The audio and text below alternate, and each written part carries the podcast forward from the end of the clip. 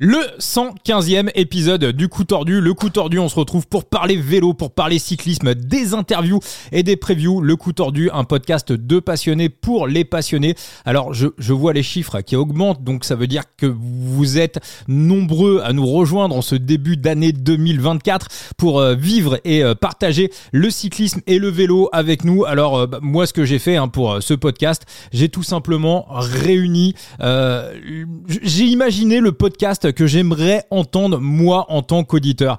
Et euh, bah, quand j'ai démarré ce podcast, j'ai réuni les, deux mecs que je préfère. Euh, voilà, les, deux quand ils parlent vélo, j'ai euh, voilà, j'ai des, étoiles dans la tête. le premier, c'est Monsieur Thibaut, alias Latib. Ça va, mon Thibaut? Ça va très bien, mais on avait dit que tu présentais Enzo en premier parce qu'à chaque fois, il en avait marre de mes intros à la con. Bon, cette fois, je me suis tenu à carreau, donc Enzo peut passer tranquillement, il ne sera pas ridicule. Mais il faut que tu penses à le faire passer un peu avant moi.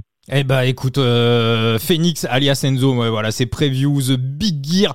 Euh, Phoenix que j'aime autant euh, que j'aime autant lire que voilà j'aime autant lire que l'écouter alias Enzo bon ça va Enzo t'es pas t'es pas contrarié d'arriver en, en deuxième position non ça va ah maintenant je suis un grand je, je, je plus enfin, presque plus écoute, bah, merci pour pour tous ces gentils mots. Hein. Ça me fait super plaisir d'être avec toi, d'être avec Thibaut comme comme d'habitude. Encore passé un super moment. Ah oui. Puis, euh, Et euh, voilà, du coup, je, bah, là, mais tu vois, mais je comprends en fait. Fais passer Thibaut en premier. Mes intros de toute façon, elles sont pourries. Au moins, ça donnera une qualité supplémentaire au podcast si, si Thibaut passe en premier. Bah, arrête tes conneries. arrête tes conneries, Enzo. Donc, on se retrouve pour un nouvel épisode. On va faire la grande preview du Het Newsblatt. On va revenir également sur l'actualité euh, du jour avec euh, le clash Marion Rouge, Julien Alaphilippe, Patrick Lefebvre, la femme de Philippe Gilbert qui qui s'en mêle. On a l'impression que c'est une mauvaise télé-réalité. mais mais mais on a aussi un invité surprise dans le podcast. Il va avoir une grosse actualité ce week-end. Vous l'avez déjà entendu, on avait fait un, super épisode avec lui. Monsieur Rémi Fillon est avec nous. Comment tu vas Rémi? Rémi Rémi? Alors j'ai vu Rémi. Ah. oui, oui, est-ce que vous m'entendez? Ouais, je t'entends parfaitement Rémi. Ah, parfait. Bah, salut les gars, bah, ravi de faire un petit coucou.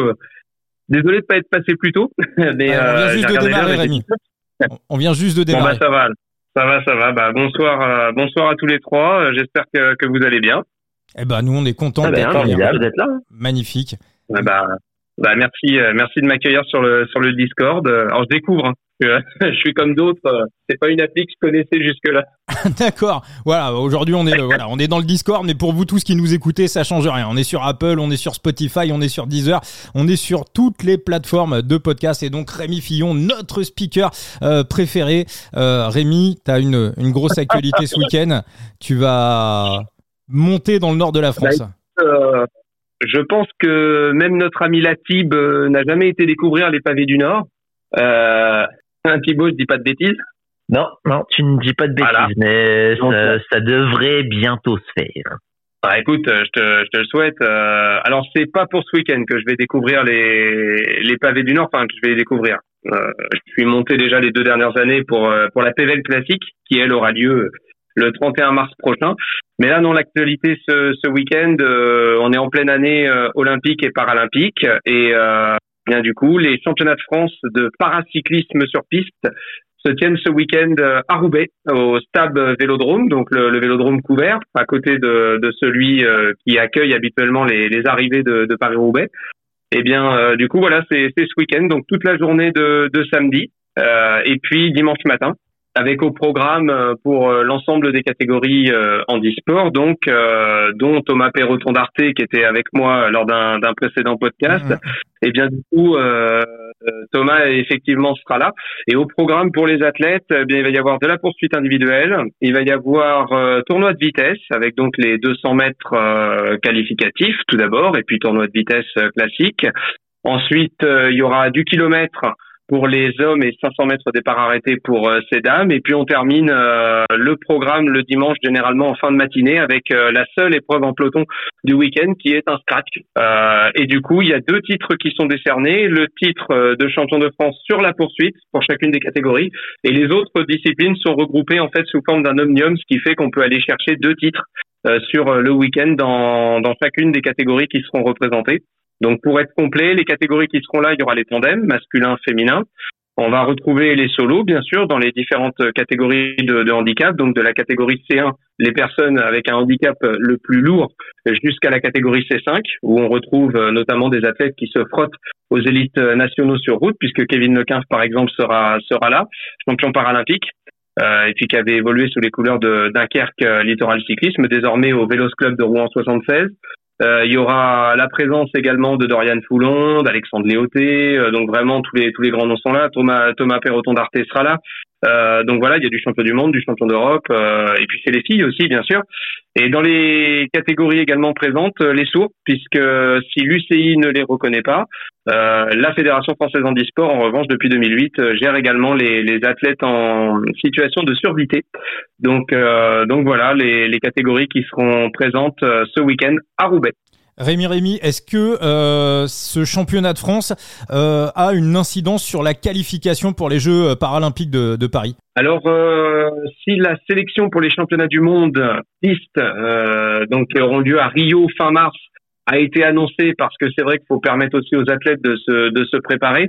En revanche, ce championnat de France, bien sûr, aura une incidence sur la, la qualification possible pour euh, pour les Jeux paralympiques et puis euh, également pour euh, pour les autres épreuves internationales tout au long de, de la saison avec alors sur piste je suis pas sûr qu'il y ait des coupes du monde mais par contre il y aura les championnats d'Europe.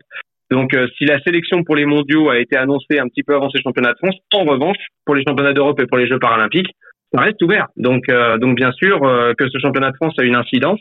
Et ce qui est même très bien c'est que depuis deux ans les athlètes qui représentent du coup le, le handisport à l'échelle européenne et internationale sont tenus de participer au championnat de France, sinon ils remettent en cause leur qualification et leur sélection pour les épreuves euh, européennes et internationales. Donc, euh, donc du coup, c'est pour ça qu'on a un plateau euh, de certes 23 athlètes. Il y a peut-être pas la quantité, mais en tout cas il y a la qualité puisque tous ceux qui aspirent à participer aux Jeux paralympiques l'été prochain sont là.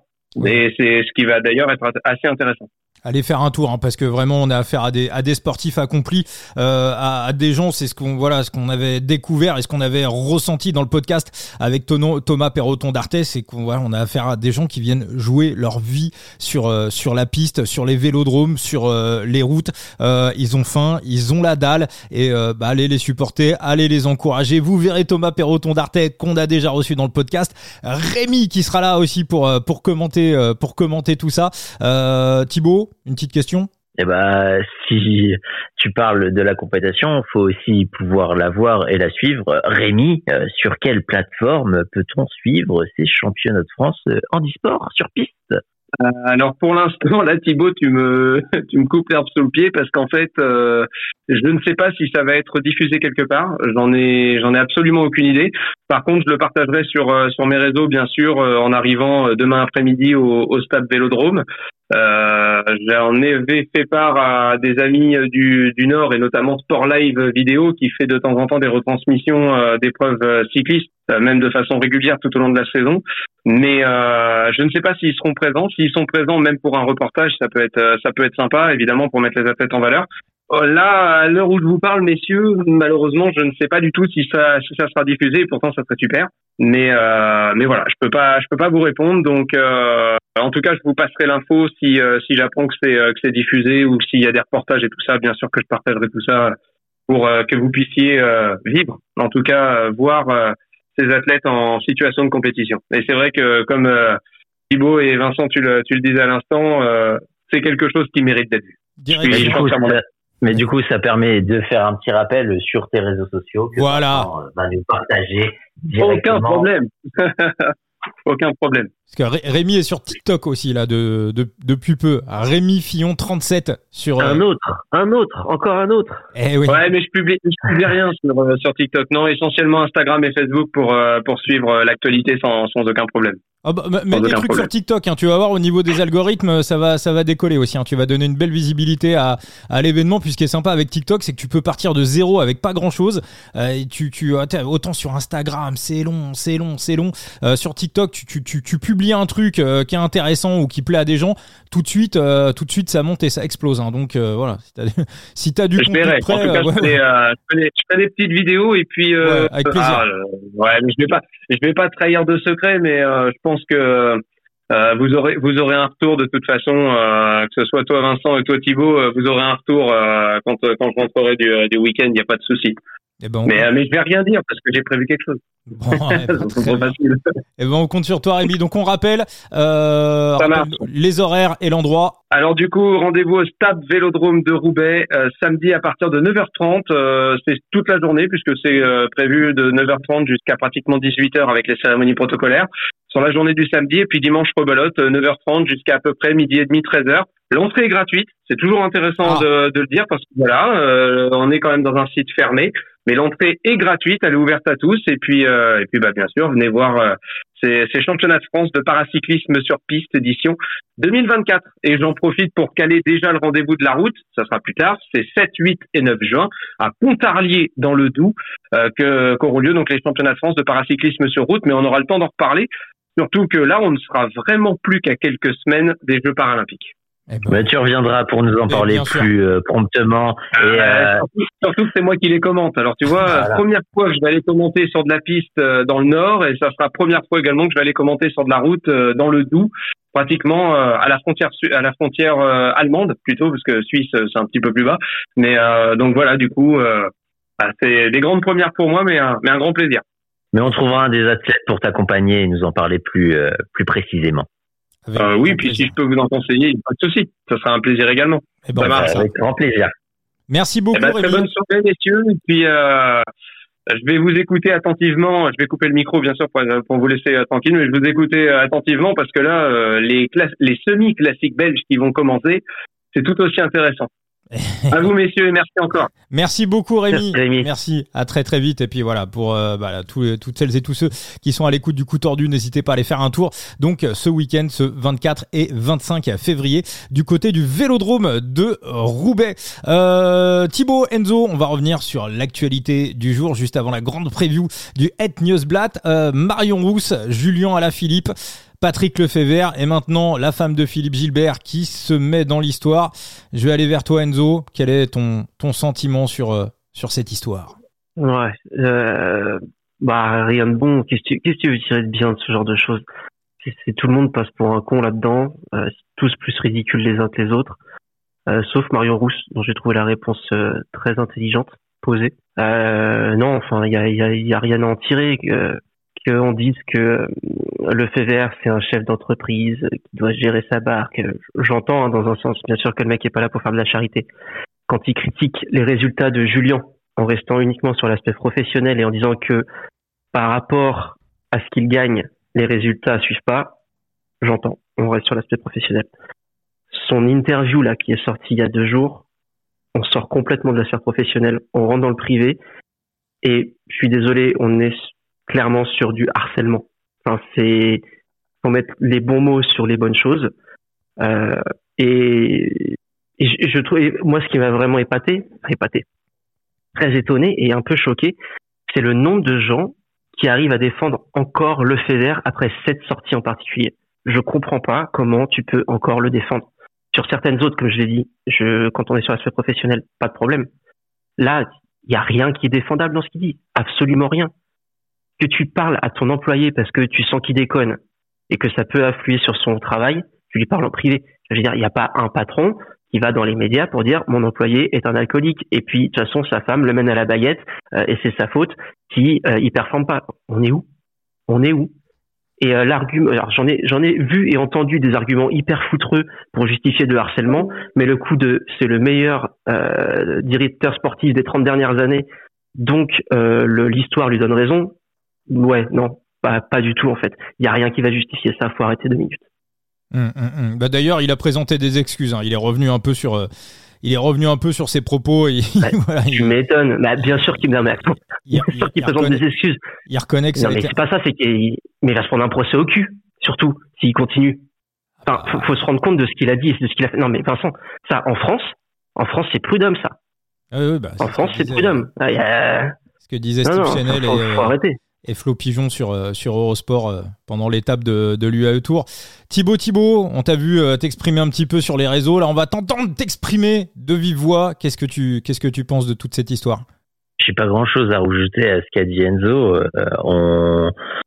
que les allégations qu'il ait dit en matière de vie privée, bon, allez, on va partir, on va écarter quand même un peu qu'il a pu dire du côté de Marion Rousse, mais euh, les, on va se rapprocher un peu plus des allégations sur un alcoolisme patent ou non de à la Philippe, que ce soit vrai ou non, que ce soit connu ou non comme le loup blanc, comme le dit, comme diraient certains. ça relève du privé, ça relève de la santé du coureur. on peut lui en parler en privé. C'est quelque chose en entreprise, honnêtement quand tu fais des reproches à un employé, euh, et que tu réunis par exemple tous tes employés et que c'est ça rentre dans la sphère publique, dans la sphère euh, ultra collective d'une entreprise, euh, ça ne doit jamais être nominatif. Euh, il a pris son coureur, il lui a parlé. Maintenant, euh, ça remonte à semble-t-il novembre 2022. Donc l'eau s'est écoulée sous les ponts, mais quand bien même l'eau se soit écoulée sous les ponts, ça n'a pas à sortir de la sphère privée. Euh, c'est des agissements qui ne sont pas euh, inédits envers à la Philippe de la part de notre ami euh, Patrick Lefebvre, Lefebvre, pardon. Donc euh, ça rentre dans ces conditions cumulatives du harcèlement moral. Euh, je le rappelle, euh, que ce soit en droit français ou en droit belge et luxembourgeois, il y a à peu près globalement les trois mêmes conditions cumulatives, dont une qui est des agissements répétés. Euh, dans, par les voies de presse, le Fevereux a toujours désingué à la Philippe, a souvent désingué à la Philippe. Maintenant, il faut que ces agissements soient intentionnels ou non et qu'ils consistent à une dégradation des conditions de travail d'Ala Philippe. On peut penser que, bon, si on parle d'un alcoolisme patent, euh, ça ne va absolument pas aider euh, à la Philippe et que quand on demande des obligations de résultats à son coureur, bah, tu vas impacter négativement euh, ton coureur et euh, on va déjà le voir avec une certaine réponse d'Ala Philippe ce week-end. Puis, euh, tu as cette troisième condition euh, cumulative qui est la dégradation des conditions de travail qui est susceptible de causer des dommages aux salariés. Et tu te doutes bien que quand tu es en fin de contrat, euh, déjà, un, le renouveler, ça me paraît un peu plus compliqué. Et signer ailleurs quand on te, quand on te délivre un tel bagage, bah forcément, tu as une moins bonne mauvaise image, tu une moins bonne, as une moins bonne image, pardon. Donc forcément, euh, signer ailleurs et signer un contrat euh, qui va être important, bah, ça, ça peut nuire à l'avenir euh, Philippe. Donc on est dans les trois conditions cumulatives. Et maintenant, il y a le, le, le fait est que, bon, je pense qu'il a senti la merde qui pointait le bout de son nez au vu des réactions sur les réseaux sociaux et des réactions quasi unanimes à son égard.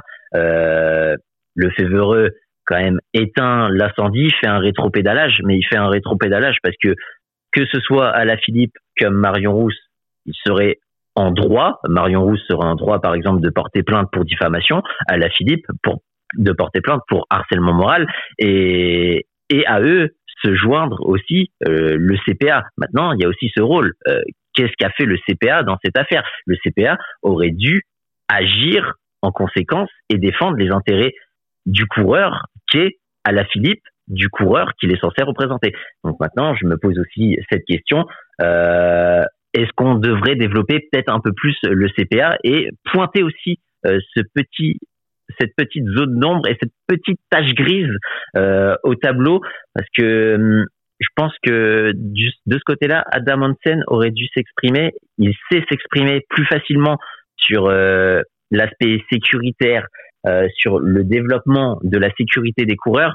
Euh, il y a aussi la sécurité mentale et la sécurité face à un employeur qui abuse de sa position et va harceler ses, ses salariés. Et la, la, la, femme de Philippe Gilbert, euh, Enzo, c'est quand même un petit peu hallucinant là, sa, sa réaction. Là, on croirait, ce que j'ai tweeté cet après-midi, on croirait les anges de la télé-réalité. on n'est pas habitué à voir ça, ça, dans le vélo quand même. Non, il y avait eu une histoire comme ça une dizaine d'années, je crois que c'était c'était pas les femmes de Froome et de Wiggins qui s'étaient mis dessus sur euh, sur Twitter? Un truc, oh, il y avait eu un truc. c'est assez rare, mais euh, qu'est-ce que tu veux honnêtement euh, Il y a certainement un bif entre les deux euh, qui date d'un peu plus longtemps. Mmh. On, on, sent quand même une belle rancœur de, de la part de la femme de Gilbert. On sent qu'il y a un truc perso derrière. oui, oui, oui, non, bien sûr, c'est une attaque totalement personnelle. Il y a, il y a, certainement eu quelque chose. Je sais pas quoi. T'avoue, j'en ai un peu rien à foutre. Euh, mais je vois pas ce qu'elle est allée raconter. Surtout que Rousse dans son dans son message, elle attaque pas le fait vert, elle est juste en pleine défense pour dire tu te calmes un petit peu quoi. Elle est pas elle est pas non plus en train de enfin j'ai pas eu l'impression que le message de Rousse était là pour surenchérir sur la chose. Hmm. bah, elle expose elle expose tout simplement euh, tout simplement voilà. ses droits le respect à sa vie privée dû à sa vie privée. Elle vient pas rajouter de l'huile sur le feu dans le truc. Et derrière que la femme de Gilbert vient de faire ça tu ouais, bon ah, chez toi quoi après, qu'est-ce que tu viens de mêler? Moi, je vais, je vais te le dire. Hein, Marion Rousse, elle est dans, elle est dans son bon droit. Elle est encore plus dans son bon droit que ça me rappelle euh, ma situation avec mon ancien employeur à la dernière semaine euh, de mon, de, de mon préavis.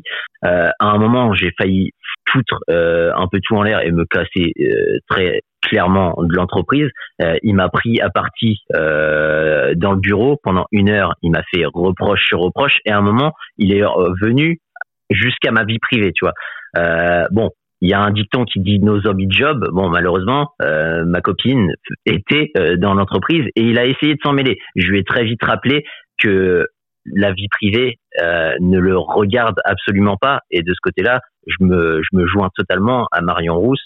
Euh, un employeur quelconque n'a pas à s'intéresser à la vie privée de, de son employé. Alors moi maintenant, je, moi je vais essayer un petit peu de décrypter ce qui s'est passé. Je vais vous donner ma vision. Alors peut-être que je raconte n'importe quoi, mais peut-être pas. Patrick Lefebvre, il a quoi? Il a 70 piges à peu près, c'est ça hein? 150, je crois, 150, pas loin. Peut-être, peut-être. Moi, je pense qu'il a une vision des choses qui est très à l'ancienne. Si on prend euh, l'histoire du sport, la plupart des femmes de sportifs, la plupart, euh, si vous prenez, je sais pas, Madame Vingegaard, euh, Madame Van voilà, l'immense majorité, et pas que dans le vélo. Hein. Si on va également dans le foot, c'est aussi ce qu'on va trouver la plupart du temps, elle travaille pas. Enfin, elle travaille pas, elle s'occupe de la maison. Je dis pas ça du tout de manière péjorative. Hein. Voilà, c'est un choix. Elle s'occupe des enfants. Elles font en sorte que euh, leur mari soit euh, totalement déchargé de, de, toute charge mentale pour se consacrer pleinement à sa carrière. C'est ce qu'on a vu, euh, par exemple, dans, dans l'athlétisme. Hein. Rappelez-vous, Mehdi Bala, il était avec Anan Bala. Elle avait arrêté sa carrière pour se mettre au service des intérêts de ce qui est maintenant son, son ex-mari. Je me rappelle aussi euh, en Italie, Enzo, tu dois le savoir mieux que moi, euh, dans le foot, je crois que c'était, je vais peut-être dire une connerie, mais je crois que c'était la femme de Didier Deschamps à l'époque. Enfin, j'avais lu ça dans France Football. Alors ça remonte, hein, c'était il y a une vingtaine d'années, mais il y avait eu une femme d'un international français, je sais plus lequel, hein, je veux pas dire de conneries, qui était dans un club italien à la Juve, hein, il me semble. Et euh, bah, au bout de quelques mois, elle commençait un petit peu à s'emmerder et puis elle s'est dit je vais travailler. Et là, tout de suite, les dirigeants du club lui sont tombés dessus en lui disant mais tu te rends pas compte, il n'y a jamais une femme qui a travaillé euh, dans, euh, dans le club. C'est, pas possible. Et moi, je pense que Patrick Lefebvre, à tort, évidemment, bien sûr. Hein. Je, voilà, j'essaye d'expliquer ce qui se passe dans sa tête. Je pense que lui, il a une vision euh, moyenâgeuse de tout ça, où il estime que euh, une femme qui a l'égal de son mari, bah c'est pas très bon pour les affaires et c'est pas très bon pour la carrière. Et si on prend la relation entre Julien et le fait elle a été excellente, exceptionnelle jusqu'à l'arrivée de Marion Rousse euh, dans la vie de Julien Alaphilippe. Et puis bah Marion, euh, je pense qu'elle a dû aussi euh, dealer un peu les sous, un peu les contrats. Elle a dû dire à Julien, mais attends, tu te rends pas compte ce que tu pèses, tu te rends pas compte de la valeur que tu as. Donc, c'était une relation à deux et d'un seul coup, c'est devenu une relation à trois. Et euh, bah, à un moment donné, euh, le fait vert il déborde. Et c'est aussi un petit peu euh, la réaction de Marion Rousse quand elle dit qu'elle est indépendante, qu'elle a des projets, qu'elle va faire des choses. La réaction qu'elle a faite sur les réseaux sociaux, c'est en gros ferme ta gueule, je, fais ce que je veux. voilà, on gère notre couple comme on a envie de l'entendre. Et, et voilà, c'est pas toi qui décide. Et la réaction pour moi de la femme de Philippe Gilbert bah, peut-être qu'elle s'est sentie aussi un petit peu, euh, voilà, c'est pas Marion Rousse, elle a peut-être un rôle qui est un petit peu plus en rentrée euh, par rapport à son mari, et elle l'a peut-être aussi senti euh, comme peut-être comme une critique par rapport à, beaucoup de, femmes, de sportifs de haut niveau, pas que dans le cyclisme. Voilà, j'essaye un petit peu de décrypter ce qui s'est ce qui s'est passé, de rejouer un petit peu la scène, mais voilà, je pense simplement en conclusion que la réaction de Lefebvre, elle est complètement hors du temps et euh, il, est, euh, bah, il, est, en tout cas sur ça, et ça a peut-être été le meilleur manager euh, fut un temps, mais là il montre clairement qu'il est, qu'il est hors du temps. Voilà, je sais pas, je bah, il est, il est sur un management à l'ancienne, un management qui marchait dans les années 90, un management qui marchait au début des années 2000. Euh, maintenant, c'est des choses que tu laisses absolument pas passer. Moi, honnêtement, un patron me fait ça, je, c'est sans état d'âme que je l'envoie au prud'homme. Il y a, il y a pas tortiller du cul pour chez droit. Euh, que la femme de, de Philippe Gilbert euh, s'en mêle, il y a forcément un passif. Est-ce que le passif est lié avec des liens, met les pieds dans le plat ou pas, avec Tony Galopin? Sans doute. Ah. Euh, mais ça, ça les regarde, ça, ça, ça, les regarde eux et ça ne, ne regarde pas euh, qu'il qu'il l'étale, qu'il l'étale sur sur la sphère publique. Ouais, voilà, c'est j'ai assez des feux de l'amour sur TF1 euh, pour euh, pour voir des crépages de signons quoi. Hum, hum, hum. Mais réfléchissez hein, quand même, hein, vous qui êtes à l'écoute du coup tordu, dans l'histoire du sport, est-ce qu'on a vu euh, beaucoup de couples comme ça? Moi je, moi, je suis curieux de savoir. Alors, c'est vrai que cela ne nous regarde pas, mais on décrypte aussi un petit peu les sportifs pour connaître un peu leur mental et euh, essayer de jauger un peu leur performance. Moi, je suis curieux de savoir quelle va être la suite de l'histoire entre Tadej Pogacar et euh, Ur. J'ai oublié son nom, Ursi. Ur... Oscar. Oscar Tigart. Ouais. Donc voilà, comment ça va se passer au moment où voilà, bah, ils voudront avoir, ils voudront avoir un enfant. Euh, voilà, voilà, peut-être que voilà, pour, pour l'instant ça, bah, c'est pas, c'est pas pour l'instant ça a l'air de très bien se passer. Ça se passe, ça se passe très très bien. Euh, voilà, qu'en sera-t-il dans 2, 3, 4 ans? C'est mais c'est aussi un peu le théorème Michel Drucker. Hein. Généralement, quand les deux sont connus et tout en haut de l'affiche et quel que soit le domaine, souvent c'est un peu, euh, c'est un peu compliqué. Parfois il y a des, parfois il y a des choix à faire, hein, mais après ça peut être aussi dans l'autre sens. Hein. Monsieur Voloring, bah peut-être que voilà, peut-être qu'il est aussi complètement effacé par rapport à Demi Voloring. Voilà, c'est c'est pas une question d'homme-femme, hein, c'est une question de. Non, non, mais question de, de, toute façon, tu, auras toujours la finalité. Il y aura toujours un vrai problème, qui est un problème euh, humain, c'est que s'ils veulent avoir un enfant, c'est pas c'est pas l'homme qui peut le porter, tu vois. Donc automatiquement, la femme va être beaucoup plus impactée euh, que, que, son mari et automatiquement va devoir mettre au moins un certain temps sa carrière entre parenthèses. Ouais, alors après, je mets, je mets quand même un petit bémol, Enzo. Hein. Il y a, quand même un paquet de nanas qui ont, eu des gamins et derrière, quand elles sont revenues et qu'elles ont repris leur vie de sportive, elles étaient encore vachement, elles, étaient beaucoup plus fortes. Hein. Oui, oui, non mais, on, le voit très, très souvent. Hein. On le voit très souvent. Oui, oui, mais quoi qu'il arrive, Justine Brezas Boucher. Ouais, ouais, ouais l'exemple. Mais quoi qu'il arrive, pendant un moment, enfin, elle a pas le choix en fait. À partir du moment où elle est enceinte, il y a un moment où tu ne peux ça devient trop dangereux de continuer. Oui, bien sûr, euh, évidemment. Un travail de bureau tout court, tu vois. Oui, oui, mais ça, l'empêche mais son gosse ne l'empêche absolument pas de se développer professionnellement. On voit, elle l'emmène aussi euh, sur euh, les tournages où elle est avec France Télévisions sur les sur les courses. Euh, bon, elle fait son elle fait son boulot de mère et elle fait, elle fait, elle fait, son boulot professionnel très bien. à côté. Elle, le, elle, le, elle le fait très bien. Donc à partir de là, ah non, le, le, seul problème dans cette histoire, c'est que on voit que Patrick Lefebvre et euh, ce qu'il est ce qu'il a été montré depuis des années euh, sur euh, sur les affaires avec ses coureurs, c'est potentiellement un manager un manager poison. Ah bah ça. Il y a des fois, faut balayer devant sa porte. Oui, euh, le management à la dure peut avoir euh, ses vertus, surtout dans le sport, mais il faut aussi faire un peu avec son temps. Et le temps veut que euh, bah, le management à la dure, c'est plus ça et que les gens souhaitent être un peu plus respectés. Quand bien même tu mettrais de l'argent et quand bien même tu mettrais des millions. Je, suis assez étonné du, du peu de gens du milieu qui se lèvent contre ça aussi. Euh, certainement un signe de la puissance de Lefebvre dans le dans, dans le monde du vélo, hein, mais je, je, je, suis assez étonné de, de, de voir le, le, le passif, le, le passif, l'aspect passif de beaucoup de gens ouais, ouais, bah, dans, cette, dans cette histoire. Ça me ça me trouve un peu le cul. Bah, Alors peut-être, j'en sais rien, peut-être que derrière, peut-être que derrière, il y en a beaucoup qui ont appelé Julien et Marion pour, pour leur donner leur soutien. C'est possible, hein, je ne sais pas, parce que tout ne se passe pas sur le réseau et tant mieux, hmm. parce que euh, il y a des choses. J'ai envie de dire, n'aurait pas à sortir. Il y a tellement de trucs qui ont été étalés, notamment avec euh, la, la, la, femme de Philippe Gilbert, que je préfère que les soutiens, euh, même s'ils ils se manifestent euh, en, en, public, je, je, préfère que ce soit en privé. Ça, c'est le, le lâchage, c'est en privé. Et puis voilà quoi.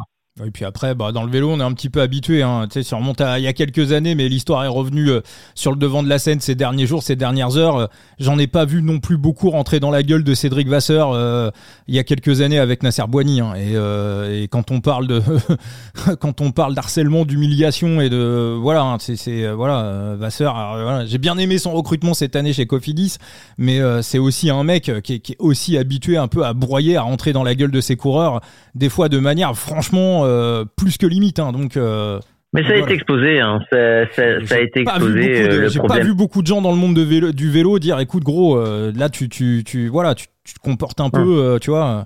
Ouais, mais l'exemple, l'exemple Boigny ressort un peu plus avec avec Alaphilippe et on commence aussi un peu à en parler plus avec l'affaire Klaus, donc dans le mmh. football. donc c'est c'est une évolution où va falloir s'y faire, une médiatisation, et ça va peut-être un peu plus rentrer dans les mœurs et euh, surtout changer un peu les mentalités de certains. Bah, je crois qu'on a tout dit sur cette affaire. On va pouvoir passer euh, à notre grand week-end euh, du Het Newsblatt. Eh ben, ouais, les Flandriennes, c'est parti. C'est parti, tes courses préférées Enzo. Les Flandriennes. Alors Enzo, bah, je vais aller vers toi. On va commencer par le parcours. Euh, ah ouais. ça, ça a pas trop bougé l'année dernière. D'ailleurs, tu as, republié une petite vidéo aujourd'hui sur euh, sur Twitter, euh, excellente. Hein. C'est un copain de, de Petit Plateau qui a fait ça, c'est ça? Alors je je sais pas si c'est un copain du, Petit Plateau. Mais ah bon, je croyais. je, je, pense pas. En fait, ah, tu, connais, tu connais pas le, le, gars qui a fait ça? Alors, j'avais déjà l'occasion d'échanger un ou deux messages avec lui, euh, enfin, sur, directement sur Twitter. et euh, j'avais vu qu'il faisait des vidéos, de, des vidéos de présentation des, des équipes en début de saison qu'il avait faites. Et, euh, et du coup, c'était euh, hier soir, j'étais en train de, de me refaire les, les, les dernières éditions euh, sur YouTube en x2 parce que c'est un peu long sinon. Et je suis tombé sur sa vidéo et c'est très très bien résumé. en 10 minutes, tu as vraiment le, le, le, le, résumé de ce qui s'est passé euh, l'année dernière et son point de vue sur euh, sur ce qui veut sur ce qui peut et va se et pourrait se passer cette année. Donc euh, ouais ouais je vous je vous la conseille hein, les, je, je l'ai retweeté du coup elle est sur mon sur mon fil d'actualité vous pouvez le retrouver et je crois que son compte c'est Campionissimo si je dis pas de bêtises donc c'est ça. très bonne Thibaut, le parcours, ça bouge pas réellement par rapport à l'année dernière. Le, le parcours, c'est un quasi copier-coller. Il y a quoi les, les 160, euh, non, les 140, 120 euh, derniers kilomètres qui, qui ne bougent pas. Bon, en gros, euh, de toute façon, ce qui nous intéresse dans, dans cette course, bien souvent, c'est cette deuxième moitié de course mmh. où tu rentres dans ces monts flandriens et dans ces difficultés pavées qui font toute la difficulté de Lumut Newsblatt. Maintenant, il y a des aspects où peut-être potentiellement un peu avant, tu peux rentrer euh, dans l'analyse de, de, ce parcours, euh, notamment, j'ai envie de te dire, à 60 km, puisqu'au vu de la météo, on annonce de la pluie, mais on annonce aussi un vent qui serait, euh, qui soufflerait plutôt du sud, du, du sud-ouest. si, si je me trompe pas, donc ça veut dire que dans une partie à peu près à 60 km de là, au bout de 60 km de course, pardon, euh, eh bien, on va avoir un vent qui sera trois quarts d'eau sur des zones dégagées. Donc, déjà, à partir de ce moment-là, avant même de rentrer dans les difficultés, euh, on va avoir potentiellement des zones de danger ou des zones euh, où la course peut exploser. On a des difficultés aussi où au sommet, euh, bah, on a des zones exposées. J'ai envie de penser entre, allez, 65 km de l'arrivée et 55 entre euh, Brakel et, euh, et le Wolvenberg, là on a une zone qui sera totalement vent de côté et qui devrait permettre euh, des coups de Trafalgar et une course qui devrait être un peu plus décantée avant même euh, l'arrivée du Molenberg, où on le sait, c'est un endroit clé à 41 km de l'arrivée. Tu as ce virage sur la gauche et la montée du Molenberg qui est absolument explosive et qui te fait rentrer la course dans une autre dimension. Euh, là, au vu des conditions climatiques, j'ai envie de te dire que la course peut partir en cacahuète de très loin.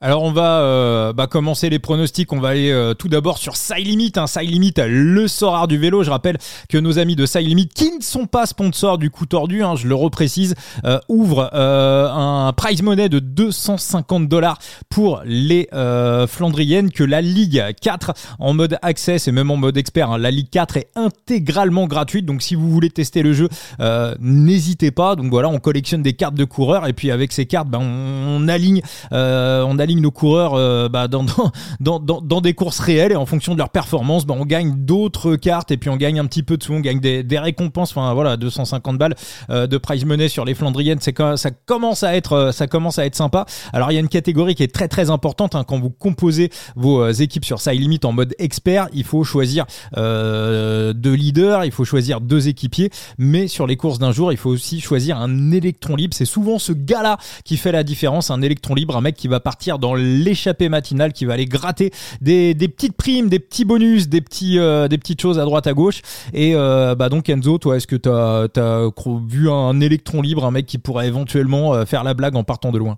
Encore le petit Mathis Lebert. L'année mmh. dernière, il avait fait il avait fait une super course, hein. jusque jusque quand est-ce qu'il saute? Il est repris dans le final. Hein. Ouais, ouais. Il est repris par. Euh... c'est le dernier à sauter dans le dans l'échappée. il fait partie de l'échappée nationale. Ouais, ouais. Il fait partie de l'échappée matinale. Ils se font revoir euh, au sommet du du Molenberg. Donc lui, euh, t'as un coup qui part au bout d'un moment avec euh, Van Barl, Milan, Vermersch. Lui, il suit. Donc euh, il a encore la force pour en remettre une. Euh, Milan, il lâche. Vermeer lâche et le tout dernier à lâcher c'est Lebert. Alors effectivement il n'avait pas pris beaucoup de relais à, à Van Barle, on lui, on lui demandait pas ça, mais euh, mais très très solide le gamin, il avait quoi? Il avait 21 ans l'année dernière en plus si je dis pas de bêtises. Enfin mmh. Mmh. première saison pro si je me rappelle bien, en tout cas première saison euh, au plus haut niveau. Euh, il n'avait pas beaucoup couru avec les grands avant, il avait peut-être fait 5-6 courses au début de saison. Euh, non, bah, bah écoute, genre clairement la course lui convient. Je suis pas certain que ce soit un mec qui soit hyper surveillé. Euh, à tort probablement, et euh, il pourrait peut-être tenter le coup de, de prendre un peu d'avance parce que le, le vrai problème c'est j'ai envie de dire c'est pas tant physiquement euh, physiquement on voit qu'il a les capacités mais je pense que beaucoup de coureurs ont les capacités de bien figurer sur l'homme loop. Le vrai problème c'est quand tu arrives sur les zones euh, très étroites euh, et sur les monts pavés euh, si t'es au-delà de la 20e place et que tu tombes derrière enfin, que tu te retrouves derrière un mec qui doit mettre pied à, pied à terre dans le dans, dans le mur de Gramont ta course elle est foutue. Euh, que t'aies des bonnes jambes ou pas, ta course est complètement morte. Donc prendre de l'avance, c'est un petit peu comme à Roubaix. C'est hmm. prendre de l'avance, ça peut te permettre d'anticiper ce genre de bordel et du coup de te retrouver à 30 40 km de l'arrivée avec un autre groupe qui viendrait rentrer mais où tu aurais plutôt 20 25 coureurs au lieu de 90 becs quoi. Hmm, hmm. Et Donc euh, le j'aime chercher une place ouais. ouais ouais, pas mal. Ouais. Thibaut Thibaut? Euh, et ben moi j'ai envie de partir euh, sur un coureur qui m'a épaté du côté du Tour de l'Avenir l'année dernière sur euh, la première étape. Il va s'imposer euh, dans une échappée en solitaire. Sur l'étape de Chinon il est reparti à l'avant. Moi il m'avait impressionné. On est du côté de la Jayco. C'est pas une équipe qui semble des plus bon favorisées par pas ouais pour aller pour aller faire quelque chose. Donc euh, un petit Anders euh, Foldager honnêtement ça peut être un, un coureur euh, bah, que personne a personne anticipe du côté des des électrons libres. Et moi ça me ça me plairait bien. Sinon j'irais vers vers une valeur sûre des échappés euh, du côté des euh, du côté des Cofidis, euh, moi Nicolas de, Beaumarchais, c'est le de Beaumarchais. Ouais, c'est c'est c'est un putain de gros moteur. Il aime bien les pavés. on l'a vu du côté de la route Tourangelle quand il il, s'échappe chaque année. c'est un coureur aussi que que j'apprécie fortement pour être l'électron libre. Oui, et puis on pourrait aussi, pourquoi pas avec Alexis Goujard, c'est des mecs qu'on pourrait aussi placé à l'avant pour être utile à Axel Zingle euh, dans le final hein, parce qu'il y a ça aussi des fois on envoie des mecs à l'avant c'est pas uniquement pour prendre euh, des, des, primes au passage ou même si ça fait toujours plaisir ou, euh, ou gagner son poids en, ballon de mmh. baudruche ou en, ou en saucisson Ouais. J'ai une petite question pour Enzo. Je vais en rajouter un troisième. je me dirige vers la Movistar. on le sait, Johan Jacobs a tendance sur ce type de grandes courses à aller de l'avant, mais est-ce que tu penses qu'un Moro, ça peut aussi euh, peut-être euh, se glisser dans l'échappée matinale? C'est possible. Hein. On est sur un, surtout sur un pistard, le mec est assez puissant. Je t'avoue que sur les, les, petits monts pavés comme ça, je, je sais pas trop ce qu'il donne. Euh, donc pourquoi pas? Mais après oui, c'est un, c'est un, un, un, mec profilé. Je vais pas dire Ghana hein, parce que tout le monde n'est pas Ghana, mais, mais très puissant, qui, qui est capable d'envoyer sur les pavés très certainement. Après, est-ce que ce serait utile de l'envoyer lui devant? Je sais pas. Je... Honnêtement, demain, ça va être pour moi une petite découverte sur, euh, sur ce type de course. J'imagine qu'il doit être en mesure de, de, de pouvoir bien figurer. Euh, après, euh, à voir. J'ai pas honnêtement, je, je crois pas qu'il ait déjà, même chez les plus jeunes, qu'il ait déjà vécu de de, de, de, courses flandriennes comme ça. Peut-être des gants Game, mais bon, c'est plus adapté à, à mec, au mec de son profil, on va dire un peu, un peu plus rouleur sprinter, quoi. On verra. Mm-hmm. Je, suis, je suis sceptique. ok. Moi, je vais vous en donner deux. Moi, je vais alors pour les Ligue 4, euh, je vais vous donner euh, Rory euh, Tonsen, le champion d'Irlande, hein, qui est du côté de la Q36.5, qui est un mec qu'on voit régulièrement à l'avant. C'est simple, c'est un bon sprinter, mais quand il sait qu'il peut pas gagner au sprint, il s'échappe. C'est un peu un profil un peu à la Polenquin euh, de, de, Nice Métropole, en un petit peu plus âgé, mais c'est un type qui prend énormément, énormément d'échappées. Et euh, pour les équipes qui ont leur carte sur euh, sur Side Limit, donc pour la Ligue 3, la Ligue 2 et la Ligue 1, bah, moi je prendrais Chris Neland en électron libre. Hein. C'est un, un, mec qui aime bien faire le grenadier voltigeur sur ses sur ses Flandriennes. On le voit souvent. Alors parfois à contre-temps, euh, mais on le voit assez des fois en chasse patate, mais on le voit assez souvent à, l'avant sur ces euh, sur ces courses-là. C'est souvent le, le, premier euh, gars d'Israël qui qui part qui part à l'avant et et qui et qui attaque pour pour bah, pour mettre des pions à l'avant tout simplement. Donc voilà, ça sera mon. Bah, du côté. Ouais. Du côté des Tudors, tu pourrais tenter un Jacob Ericsson aussi. Ah bah les Tudors, ouais, va falloir qu'il, euh, ouais, ouais, oui, oui, oui, oui. Euh... Alors j'ai pas sa carte, hein, donc je pourrais pas, je pourrais pas le compter sur les Ligue 1, Ligue 2, Ligue 3. Bah, c'est le moment de l'acheter. J'ai, bah, j'ai, essayé, mais il partait un petit peu, euh, il partait un petit peu cher. Un petit peu trop cher. Ouais, ouais, ouais. ouais mais enfin, moi, si je devais me pencher du côté d'un Tudor, ce serait probablement ouais, le suédois. Donc, je comprends que ça parte peut-être un peu plus cher qu'à l'occasion. C'est pour ça qu'il faut toujours anticiper un petit peu ses achats sur, sur Side Limit. Essayer de vous dire quels sont les coureurs qui vont me servir dans trois semaines, dans un mois, un mois et demi, bah, parce que forcément, euh, bah, quand, quand on arrive avant une course où euh, le, coureur risque d'être performant, ou pire encore, si le coureur a été performant et que vous voulez l'acheter après qu'il ait été performant, bah forcément, les prix c'est x2, c'est x3, x4. Donc c'est une des clés, ce qu'on a vu sur Sora dans le foot, l'une des clés du digital fantasy gaming, c'est de savoir anticiper. On va basculer sur les pronostics de ce Newsblatt 2024. Euh, Enzo, mon phénix, je me tourne vers toi. Qui est ton, euh, qui est ton favori pour, euh, pour cette course et pourquoi tu as choisi un coureur de la Jumbo Visma ah, J'allais dire, honnêtement, j'ai un peu l'impression qu'il n'appartient qu'à la, qu'à la Visma de perdre cette course. Quand tu vois qui ils emmènent, à part Affini, où je suis à peu près sûr qu'il ne gagnera pas. Il a pas fini. Les six autres. Euh, tu peux rajouter, tu peux rajouter, tu peux rajouter quand même le Bénol, le bénol sur Bénol qui... avec sa chute à voilà. ouais, ouais. Après, tu peux rajouter. Non, mais excuse-moi de te couper, hein, Enzo. Vas-y, vas-y, vas-y. C'est cette équipe euh, Jumbo, enfin Jumbo Visma, pardon, Visma Liseuil Bike euh, sur le papier est très intéressante, mais à chaque fois, j'ai l'impression que cette année, malgré la puissance des noms, euh, on peut mettre des bémols sur à peu près euh, tous les coureurs. Euh, on sait que Van Barle, par exemple, lui peut gagner, mais à la Van Barle, bon, il a les conditions climatiques parfaites pour le faire et c'est le tenant du titre, donc il remet son titre en jeu.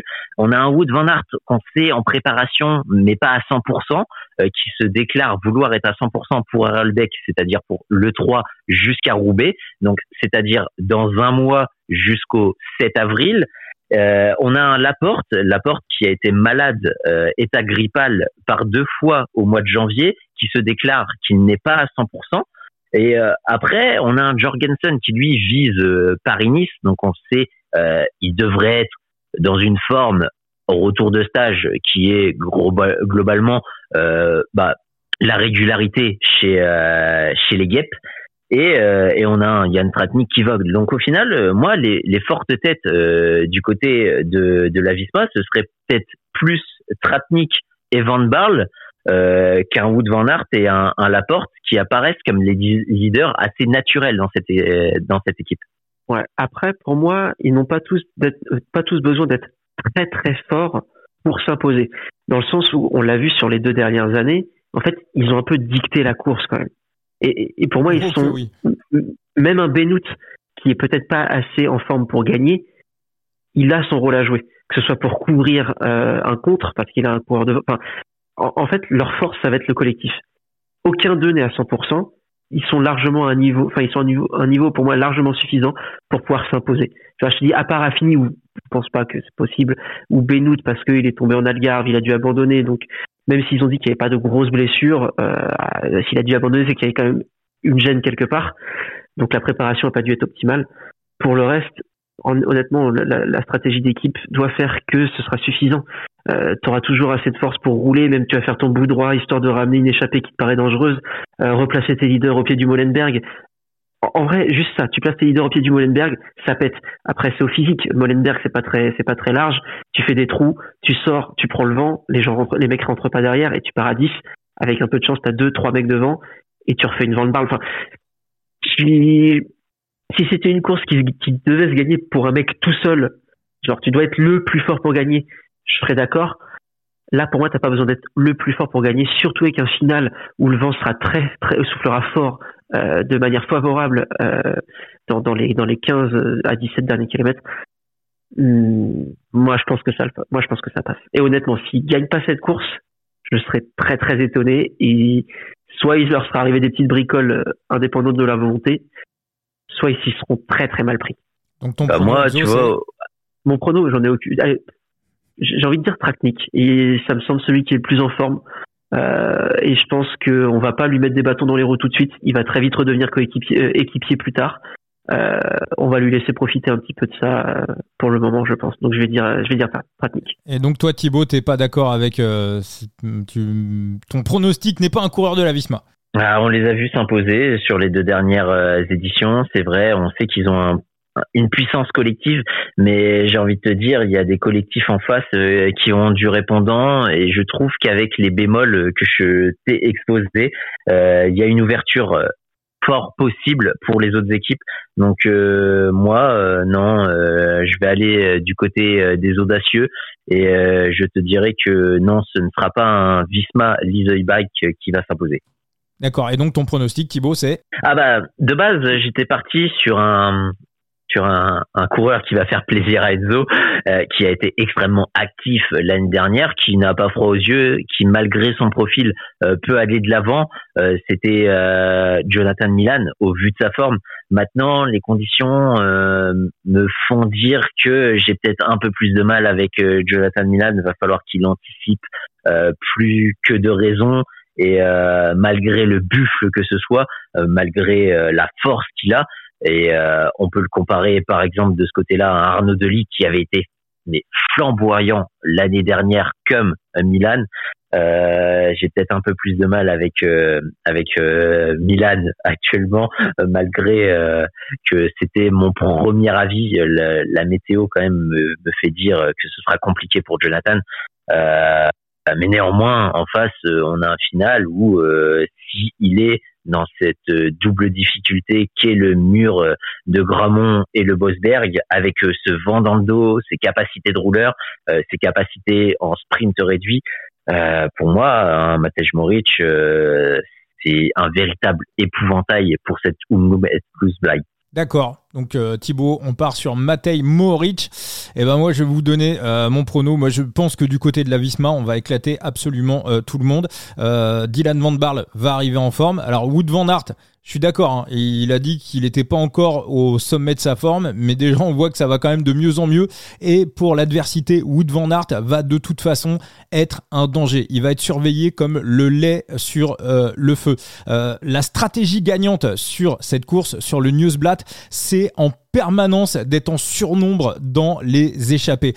Comment Visma a construit sa victoire l'année dernière en étant en surnombre en permanence? Tout le temps, il y en avait un ou deux en plus que les adversaires. C'est tout simplement la, tactique de de, de hein, de Soudal Quickstep. Pendant des années, ils ont dominé les Flandriennes tout simplement parce qu'ils pratiquaient le surnombre. Et pour moi, la Visma a l'équipe pour être en surnombre. Ok, euh, Van Aert, c'est pas à 100%, mais il sera dans le coup. La porte, est-ce qu'il n'y a pas un coup de bluff dans cette histoire-là?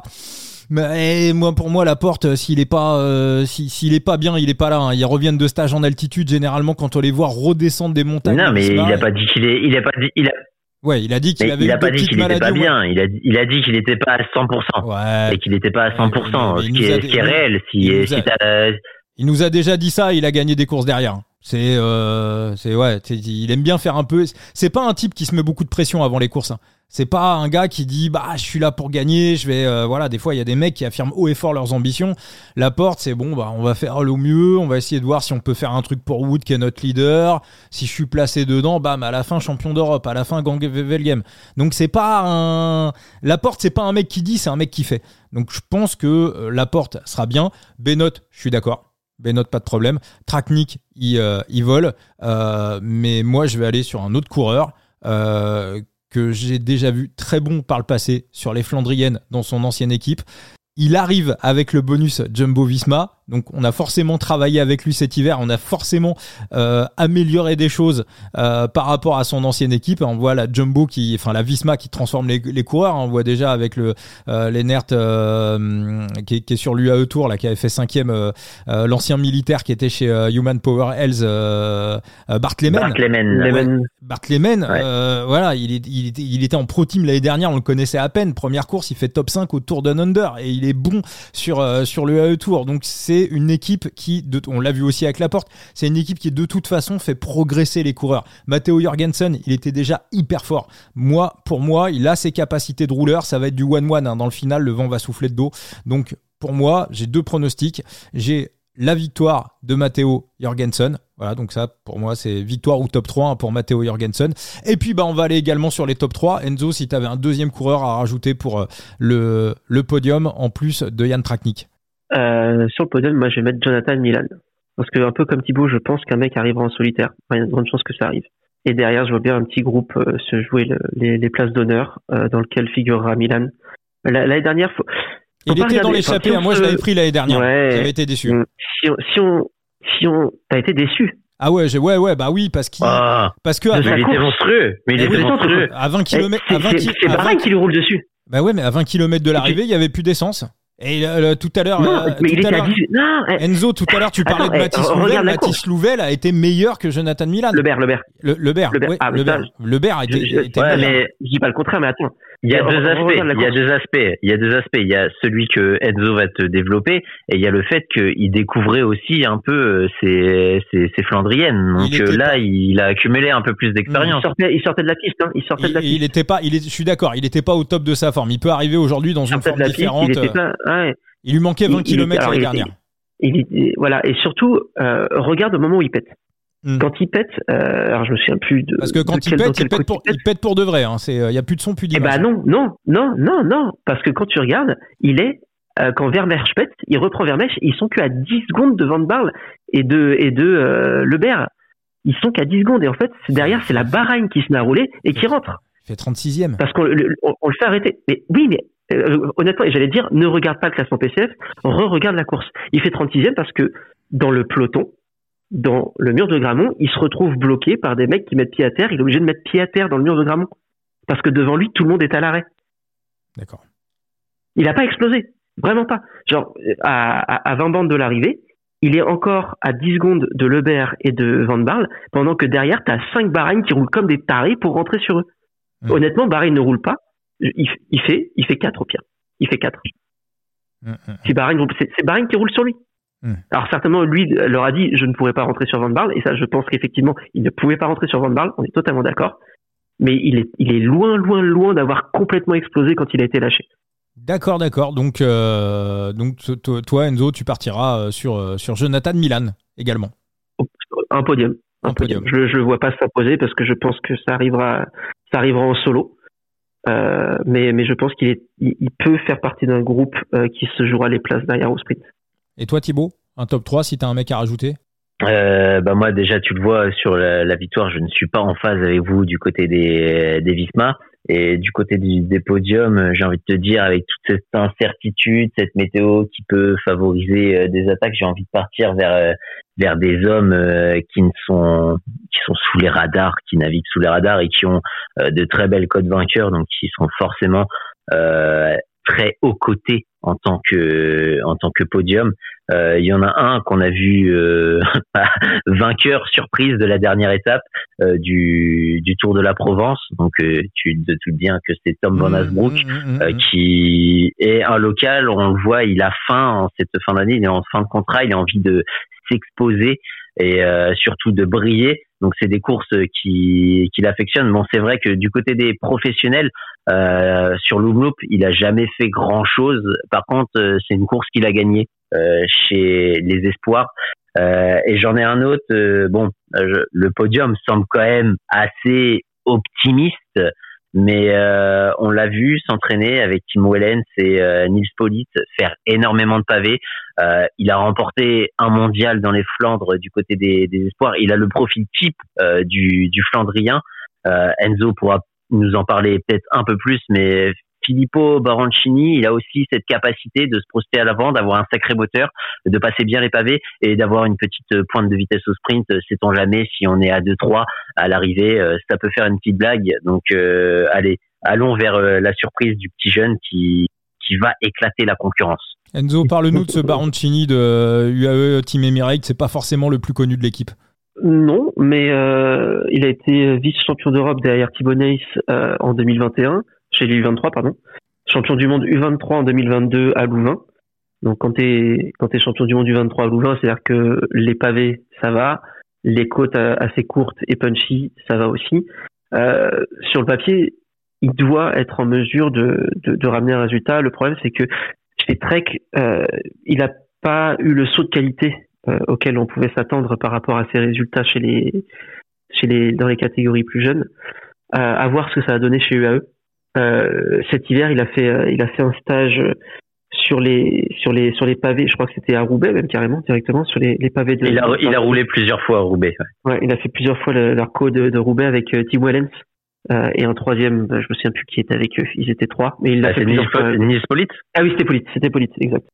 Avec Polite et Wellens. Euh, et donc j'ai lu une interview de lui qui disait bah c'était pour euh, savoir quel type de pneu à mettre, euh, euh, combien de pression à l'avant, à l'arrière, ceci cela. sa préparation s'est bien passée, son hiver s'est bien passé, il est plutôt content. il va pas venir en leader bien évidemment, mais mais il a l'air plutôt confiant sur sur sur la forme qu'il peut afficher dès le début de saison. On l'a, il a, il a été très discret jusqu'ici, mais je pense que sur les sur les classiques pavés, c'est là où, en tout cas moi, c'est là que j'attends de le voir se révéler cette année. Voilà. S'il est encore trop timide cette année, on va dire que bon bah ça restera ça restera peut-être bon peut-être un peu jeune et qu'il se il explosera un peu plus tard. Mais on va dire que je vais commencer à être vraiment déçu entre guillemets si cette année il n'y a pas un petit une petite étincelle qui apparaît sur sur ce genre de classique. Bon, bah, à surveiller alors ce euh, fameux Baroncini euh, de la Team Emirates. Eh bah, écoutez, moi je vais vous donner un deuxième gars que je prendrai aussi vainqueur et top 3 comme Matteo Jorgensen euh, pour un peu qui, qui, qui, se retrouve, euh, qui se retrouve placé dans les monts. Il va, il va être dans le match. Euh, Oyer Lascano, on en parle un petit peu ou pas euh, Vu la forme qu'il a en ce moment et comment il s'est baladé l'année dernière? Enfin, on l'a découvert un petit peu l'année dernière sur les classiques flandriennes. En tout cas, il s'est révélé sur, sur ces classiques flandriennes c'était sur À travers la Flandre où il avait fait un truc de malade en prenant l'échappée matinale et euh, il résiste derrière et il finit euh, deuxième. Il a gagné euh, l'Estrade Bianchi espagnol d'une manière magistrale la semaine dernière. On a des retours comme quoi il a fait un hiver mais monstrueux. Son entraîneur dit qu'il est capable de, s'enchaîner des séances d'entraînement que même Mathieu Van Der Poel ne pourrait pas s'enchaîner. Alors après, bien évidemment, hein, c'est toujours le, le discours des entraîneurs. Et puis bah, parfois aussi, on voit des coureurs exploser en plein vol parce qu'ils s'entraînent trop. Donc c'est bien d'avoir une grosse capacité de travail, mais il faut aussi pouvoir l'encaisser. Mais en tout cas, euh, Lascano a l'air de, bien l'encaisser. Euh, quand je vois ses capacités de rouleur et euh, le, final Vando qu'on va avoir ce samedi sur les routes belges, Hier, Lascano, je suis super sûr. Je vais rappeler que jouer avec excès comporte des risques. Hein, ne faites pas n'importe quoi. Mais Lascano qui sort à 34, waouh, c'est moi qui délire ou pas, Thibaut? Non, tu, tu délires absolument pas, d'autant plus qu'on sait qu'il a un gros moteur pour figurer parmi les hommes de tête euh, dans ce final avec l'enchaînement euh, mur de Gramont Bosberg et euh, après avec le Vando, honnêtement, si t'es groupé, s'il n'y a pas eu euh, d'homme qui a fait de différence dans, dans ces difficultés, eh bien, il y a tout loisir de faire une late et bon, avec le moteur qu'il a, honnêtement, je pense que les mecs ont compris vaut mieux pas le laisser partir parce que vous le reverrez pas. Donc euh, non non ça, ça, peut être plaisant et j'ai envie de te dire je suis très content de l'avoir pris à 200 euh, pour Paris Roubaix mm. euh, parce que maintenant il est à 50 et il remontera pas. Hein. Non, je pense pas. Et puis s'il gagne, s'il gagne ce samedi, je confirme qu'il ne remontera pas. mon Phoenix. Ah ben il va encore chuter. Hein. C'est certain. Ah bah oui oui oui là s'il gagne s'il gagne ce week-end il sera à 20-25 pour pour pour Paris Roubaix. Enzo, un petit truc à rajouter sur ce Etniusblatt euh, Non, euh, j'ai hâte que ça commence. Ça va être super. On rentre dans la meilleure période de l'année pour moi. je pense que je vais, je vais sélectionner deux, trois courses pavées. Et de toute façon, quand on a vu deux, je pense que tu les as toutes vues. Et puis on attendra le Tour des Flandres. Ah, il est, il est dur, il est dur. Genre entre euh, samedi après, entre le le, le Etniusblatt et Grand Camino, tu vas regarder Grand Camino. Bah non, il va regarder la Faune d'Ardèche. Ah oui, il, y a, ah oui. il y a plein de courses. C'est vrai que là, non, mais, on, est non, mais, gâté. Non, mais l'homme loup, si, je regarde parce qu'on va dire que c'est la première de la saison. C'est toujours intéressant un petit peu de voir, euh, voir euh, où en sont les mecs et tout. Mais je t'avoue que les, toutes les courses pavées, je les regarde pas. Je, à un moment, c'est un peu toujours pareil. Oh, pour moi, c'est le vrai vélo. Ça, ça, ça joue du premier au dernier kilomètre. C'est une guerre sans nom. C'est, voilà, pour moi, c'est. Voilà, je, je, je, suis belge. Je suis belge en matière de, de vélo. C'est le vrai vélo quand quand même euh, les jumbo, en, les jumbo, putain, je vais je vais m'y faire.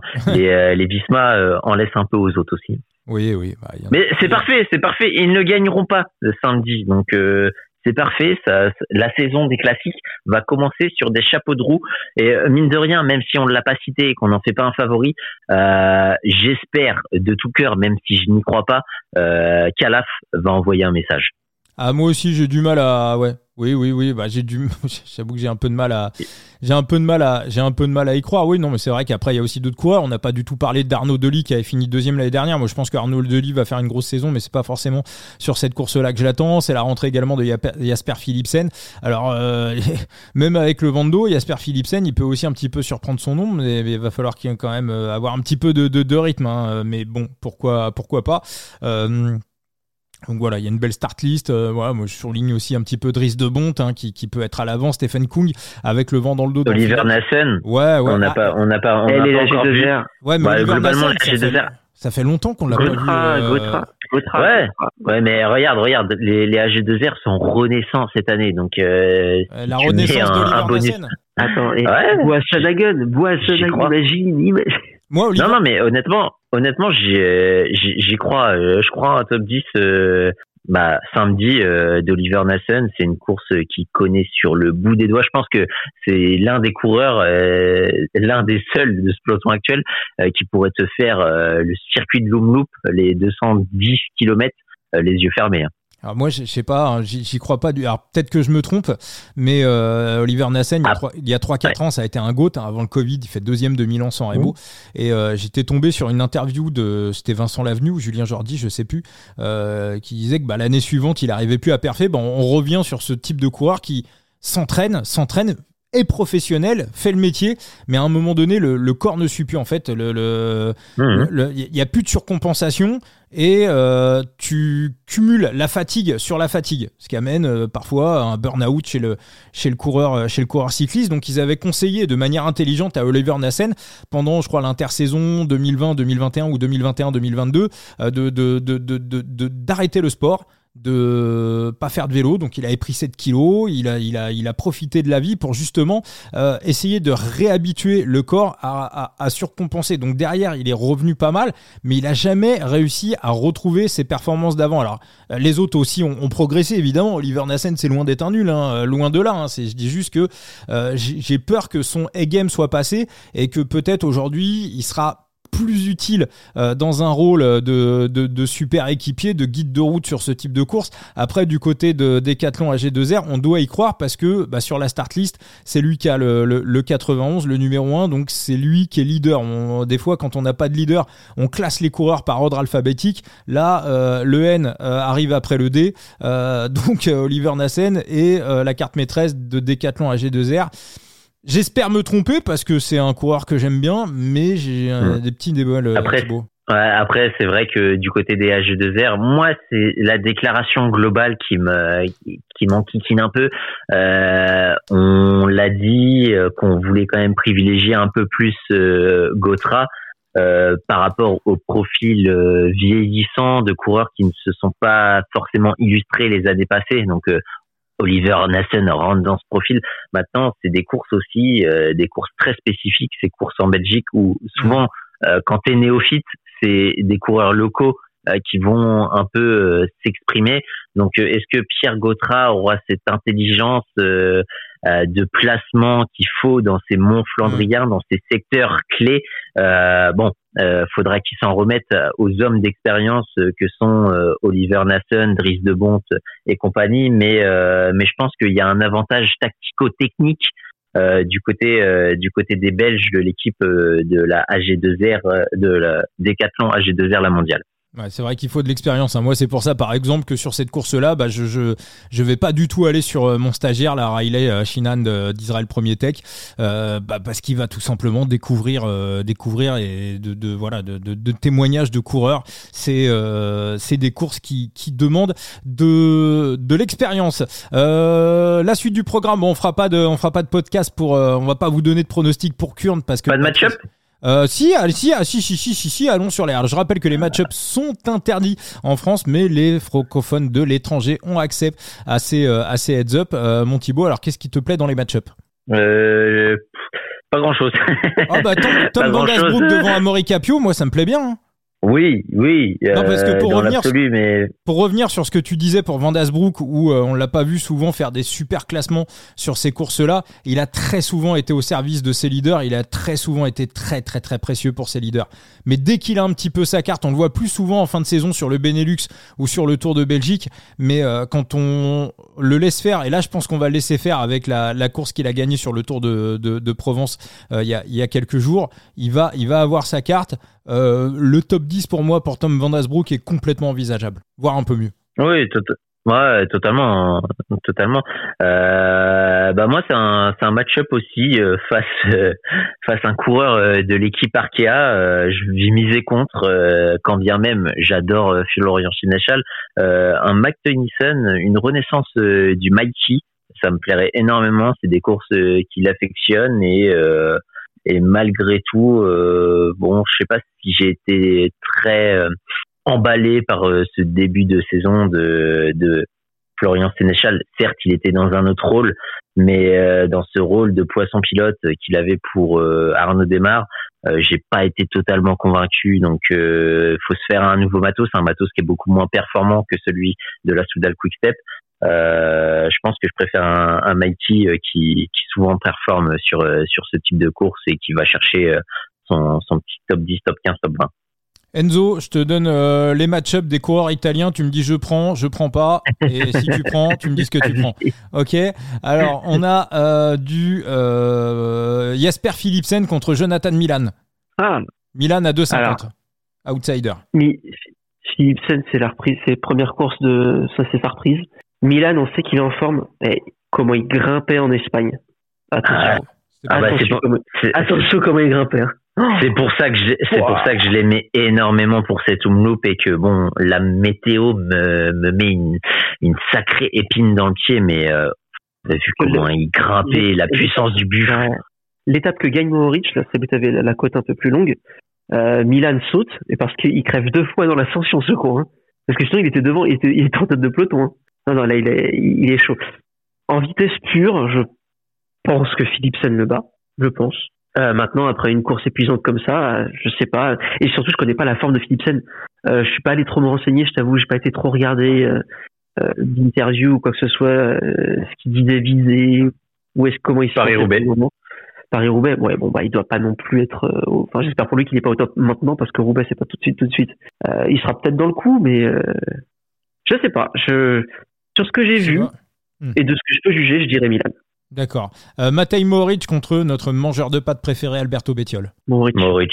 Moric, ah c'est aussi c'est aussi un match qui me plaisait. Après, tu, tu connais mon allergie pour les les 1,53, mais euh, mais honnêtement, euh, 1,53, j'aurais même là y aller. Oui. Matteo Trentin contre Ramsus Stiller. Matteo Trentin, outsider. Bah, partirait bien sur Trentin. Moi, je trouve qu'il fait un bon début de saison. Il m'a l'air en forme. C'est d'ailleurs petite stat, c'est le coureur euh, qui est en activité, euh, qui cumule le plus euh, de top 10 sur sur cette Umloop Ethnosblatt. à, part l'année dernière où il est pas dedans, les cinq éditions précédentes, c'est cinq fois dans le top 10 euh, de Hmm. Trentin. C'est d'une je- régularité sans nom. Je dirais Trentin. Surtout que là, j'ai quand même l'impression que cette année chez, Tudor, il va Hmm. un petit peu reprendre du poil de la bête. J'ai bien aimé ce que j'ai vu en début de saison, euh, notamment sur la Marseillaise. Il était, alors, il était pas dans les meilleurs, mais il était vraiment pas très loin. Euh, je pense que ça peut être pas mal. Euh, moi, je dirais Trentin. Parfait, parfait, parfait. Et bah écoutez les gars, on va terminer cet épisode. Oui, je l'avais pas dit depuis le début de l'émission, mais on va aussi offrir la carte bleue de Pierre Barbier. Alors pas la carte bancaire de Pierre Barbier, hein, évidemment. Ah, je précise tout le monde. Parce que Merde. bon, euh, il va m'envoyer un message, il me dire bah, comment ça tu files ma carte, euh, ma carte bancaire? Non, non, la carte bleue sur Side Limit de Pierre Barbier pour toutes celles et tous ceux qui sont passés par le code de parrainage coup tordu 0. Il y a des, euh, bah, il y a des, des, des rewards à gagner. Voilà, je vous, je vous file des, des rewards. Dans l'épisode précédent, on avait offert la carte bleue de non de, Pierre Barbier dans l'épisode précédent. Là, on va offrir la carte bleue d'Andrea Missud. Voilà, donc euh, sa carte, pas sa carte bancaire, donc la carte d'Andrea Missud sur Side Limit. Pierre Barbier, on l'a déjà fait hier. Donc j'ai récupéré euh, les noms de toutes celles et tous ceux qui se sont inscrits sur Side Limit en passant par le code de parrainage coup tordu 0. Euh, je vais euh, mettre mon écran en, en enregistrement et je vais euh, lancer la petite roue. Alors attendez, il faut que je trouve euh, l'enregistreur d'écran pour mettre ensuite sur les réseaux sociaux euh, le, euh, le truc. Alors pourquoi j'ai plus ce putain d'enregistreur d'écran, dis donc les gars? Euh, Bah, sinon, pendant que tu es en train de chercher, j'ai envie de te dire que du côté de Grande Camino, euh, on a de la neige au sommet de l'arrivée de demain, donc euh, il y aurait potentiellement une arrivée euh, qui serait modifiée. Bon, tu le feras hors du podcast, hein, bon. puis tu, tu feras un ajout. Ouais, ouais, bon, et bah voilà. un, bah, je petit raccord, un petit raccord, un petit raccord. Faire un petit Exactement. raccord. Exactement. Un petit raccord. Voilà. Et bah écoutez, je vais faire un petit rapport, un petit raccord. Donc on se retrouve, euh, Thibaut, euh, mercredi pour l'Estrade Bianchi. Toi, Enzo, tu vas aller faire un petit tour chez nos amis du petit plateau pour euh, l'Estrade. Yes, je vais aller voir les, nos copains, nos copains du petit plateau la semaine prochaine. Ouais. On se balade avec un débat très intéressant. Ah, on va se balader entre podcasts, mais il y aura, il y aura quand même des débats très intéressants, je pense, euh, du côté euh, du petit plateau, avec euh, cet ajout euh, du côté d'Estrade et Bianchi, ces 30 bornes en plus, qui rajoutent quand même 600 mètres de dénivelé positif.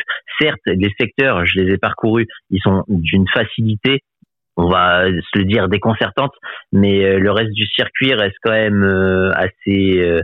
euh, Bon, euh, ça- 600 mètres de dénivelé positif en plus dans la journée, euh, c'est pas rien. Donc, euh, est-ce qu'on n'est pas en train de transformer les Strade Bianchi en course pour grimpeurs Euh, J'ai hâte d'entendre votre réponse là-dessus. eh ben, on écoutera. En course pour Pogacar, quoi. Aussi, aussi.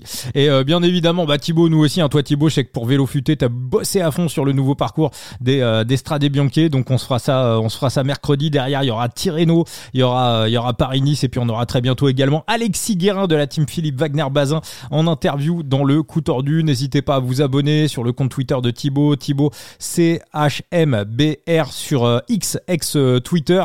Vous retrouvez toutes les previews de Phoenix également sur son site internet The Big Et analyste Phoenix sur X et sur, euh, X alias euh, Twitter. Et puis le coup tordu, abonnez-vous. On est sur euh, Instagram, on est sur TikTok, on est sur Threads également, on est sur Facebook aussi où il y a des, petits pronos qui sont donnés bah, presque, presque quotidiennement. Donc voilà, la page Facebook du, du coup tordu, c'est gratuit bien sûr. Bien évidemment, on accueille absolument tout le monde et on se retrouve très très vite pour un nouvel épisode. Ciao les amis